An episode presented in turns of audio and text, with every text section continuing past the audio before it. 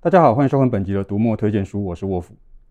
身为一个常常需要查阅各种资料的写作者，我对于关心不同议题的媒体工作者心怀感谢。例如今天的来宾，但是我没有想到几年之后，他会因为不同的任务而出现在 MooTube。我们欢迎张震。沃夫好，大家好，我是张震。几年前会访问张震，是因为移民工文学奖的关系。那张震是从什么时候开始接触文学的？这个说法我其实有点心虚啊，我不敢说我接触了文学。那不过如果说我要有一些阅读的经验的话，应该要从我已故的父亲开始讲起。在我很小的时候，就有一整面的书墙，那里面有很多给小孩看的，嗯，啊，比如呃，应该是青少年版的《七侠五义》，然后那种精装版的世界名著。那有时候我就会一路这样看下去，施工案、包工案什么什么展昭啊那些，嗯嗯，都还蛮有印象。那张震觉得影响你最深的作家或者作品是什么？我觉得最长影响我最长一段时间的可能是村上春树。OK，大家都看村上春树。我自己是在大一的时候接触到了听风的歌，嗯，然后我还不是看书哦，我是看了学校。不知道什么话剧社吧，还是什么一一出话剧，我为什么去看那个话剧，我也不记得。嗯，不知道为什么就很吸引，就吸引到我这个这个大一叫什么新鲜人。嗯哼，就是你也觉得你长大了，但是你好像有很多事不懂，然后又有一些感情的问题，然后我就去找了那本听风的歌最原始的版本来看，哎，就。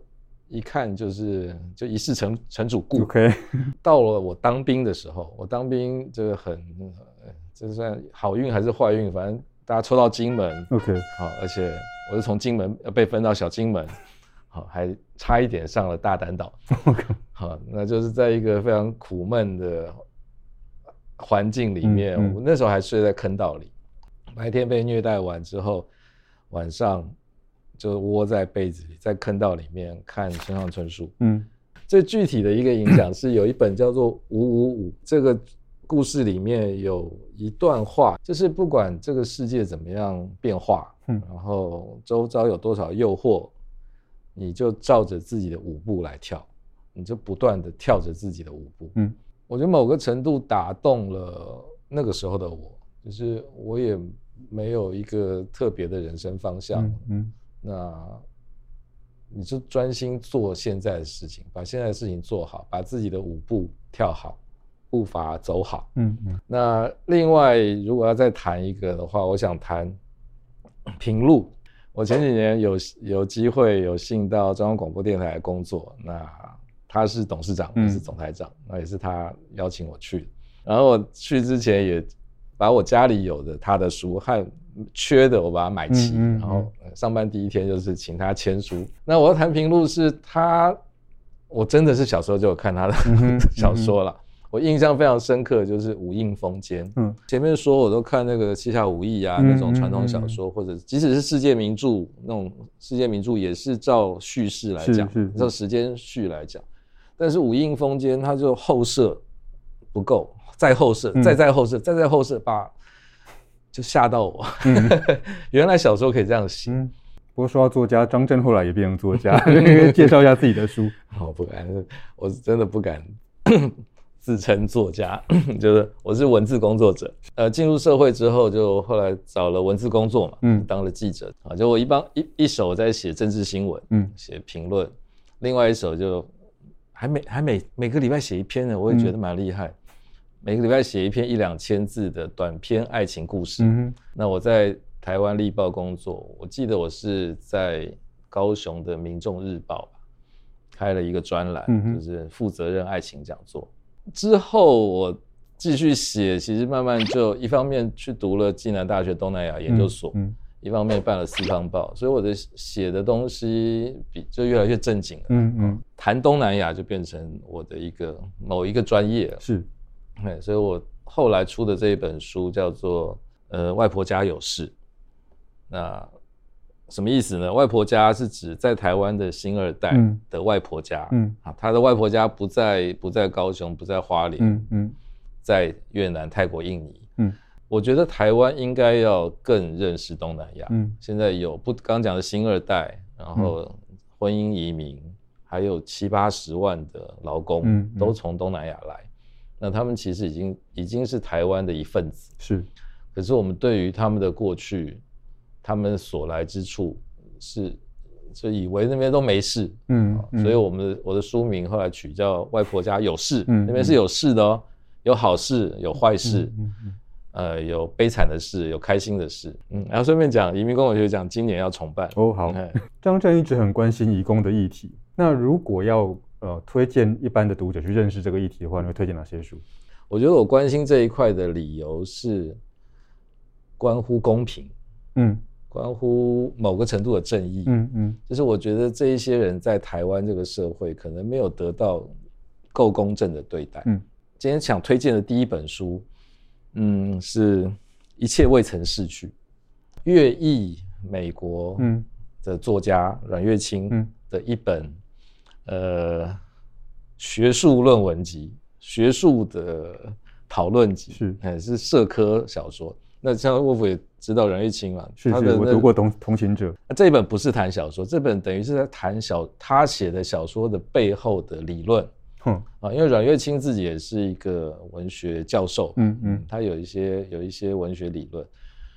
然后他谈的东西是一什么的？什么叫做一切未曾逝去？应该说他的核心概念是要主张一种公正的记忆，嗯，不要永远只记得对方的好。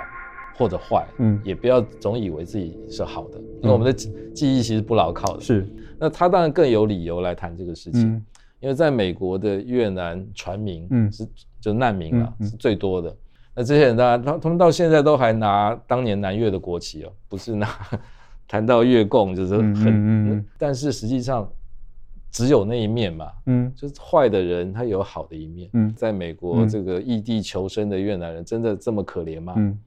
也未必是，也有好的，有坏的。嗯，那他谈了很多记公正记忆的方法，嗯，好，然后公正记忆的意义。我们先推荐一本比较容易进入的书，嗯、李阿明，啊，李阿明是我们媒体界的前辈，摄影大哥。他的这里没有神，嗯，是一本那不叫图文书啊，摄影集，摄影，但是文字很多的摄影集。哎，我对我有帮他写推荐，我的推荐名字叫做。这里都是人，他讲渔港的事情。那渔港其实，我们台北人常去什么龟吼啊、富基渔港啊，就吃海鲜。在吃海鲜的另外一头，渔船那一头，嗯、其实存在着很多渔工，嗯、而且都不是台湾人，都是东南亚渔工。李阿明呢，就机缘巧合，他半退休之后回到高雄，然后就拿着摄影机嘛，喜欢到处乱拍，他也就注意到这些渔工了。而且拍他们，可是那距离当然是远。然后也有一些做这些移工工作的朋友，就是说啊，又来一个摄影，是，哎，就是你们这些记者，就是都来猎奇呀。而、嗯、李阿明大哥他刚好有空，哎，他是半退休的，呃，你看他就是激不起人家激，他找到了一个很特别的位置，嗯、叫做爸爸桑。那些远洋渔船回来之后，不是。马上就出去，因为他出去一趟可能半年、一年，他回来之后整补啊什么，可能就要停一个月、两个月。那台湾船员当然就回岸上自己家里，那船上就是都是外籍渔工，外籍渔工就睡吃睡在床上。那船上没有台湾人怎么办？所以这些船东会聘雇一个，通常都是中老年男人，有点类似保全的概念，一天一千块工资，你就是睡在床上。哎，嗯、睡在船上，嗯，好，这艘这艘船就归你雇，嗯，那李阿明就找到这个工作，因为他船东也不知道他从前是记者，然后他也打扮的就很很邋遢.所以他就在那边如鱼得水，凭借着他这个记者生涯的这个这个历练，嗯，抽烟喝酒讲乐色话都 OK，讲乐色话的时候就没什么语言障碍，是，所以他跟菲律宾的愚公、印尼的愚公打成一片。打成一片之后，他的镜头就可以非常非常近。嗯，这些被拍摄者对他的镜头是没有防备的。嗯嗯，那他他以一个，我觉得他也不是社运工作者，嗯、不是像我们认识很多的人权工作者，他就是以一个很平等的眼光进去拍，所以他那本书这里没有神，他也不是说愚公多好，我们要同情他，不要，他拒绝这种说法。嗯、那渔船东真的很坏吗？也不见得，也有好的，也有坏，包括从事性工作，包括卖便当的，嗯，他都在他镜头下呈现，然后配合他的很有力的文字。那这个有机会，大家可以从这边切入，会可以理解一个我们台湾主流社会不太知道的世界。最后还有一本我推荐的是，也是我们这一次文学季里面会推荐的是《南洋读本》。好、嗯，那是王德威和高家谦老师合编的，它是短篇短篇的故事集，可能是一个类似百科全书的那个概念。嗯嗯、如果你对某个方面有特别有兴趣，你就翻其中几几个章节，然后里面会有一些他们挑选来的文章。不过今天张震来录 MooTube 其实是有任务的，嗯，我的任务是要来跟大家介绍一下台北文学季。那这个应该是不只是台北，嗯，应该是全台湾的一个文学盛事。是文讯承办，嗯，反正台北市政府主办，整个 slogan 叫做“同城之人，同一个城市的人，文学与共”。嗯，那我自己当然也很喜欢这这个 slogan。从我在东南亚移民工的角度来看，嗯嗯嗯、就是台湾台北是其实是其实某个程度还算是宽容的，就是我们容纳各式各样的人在这里。嗯。书写不同文字的人，嗯、讲不同语言的人，通通生活在这里。那像我们在第一天的活动，邀请了三位，呃，母语跟我不一样的人。嗯嗯、那他们三位来朗读一段，各自会朗读他们的母语的呃作品。嗯哼、好，那我猜现场的人应该也都听不懂。嗯，可是我觉得那个是要创造一个氛围。就是这一个城市有不同的声音、不同的文字，同时可以和平的存在，是是，也是我们文学季的另外三个核心：嗯、共读、共写、共生。那透过不同的来自不同地方的人，用不同的语言，然后在一一个舒服的地方展现。那台下的观众，我觉得。大家也不用听懂了，嗯，但是你可以感受那个语言里的音韵，嗯，和这一个从异地来台湾、来台北生活的人，他想要传达什么，他在想什么。我建议就大家上粉专看，上官网看，然后找你适合的时间，找你这个心仪的偶像，嗯，那有偶像的时候，那个你就可以翘班翘课去看，这机会也难得了，是。多半是公开的场合。那我们一起这个与共啊，同城之人文学与共。我最近才知道张震有了非常忙碌的新工作。我在放张他回去忙之前，我要先麻烦他做一件事。好，那要请大家关注文讯杂志社，一有新书马上会收到通知。那除此之外呢，除了买书看书之外，也要记得按赞、分享，还要订阅读墨的频道哟。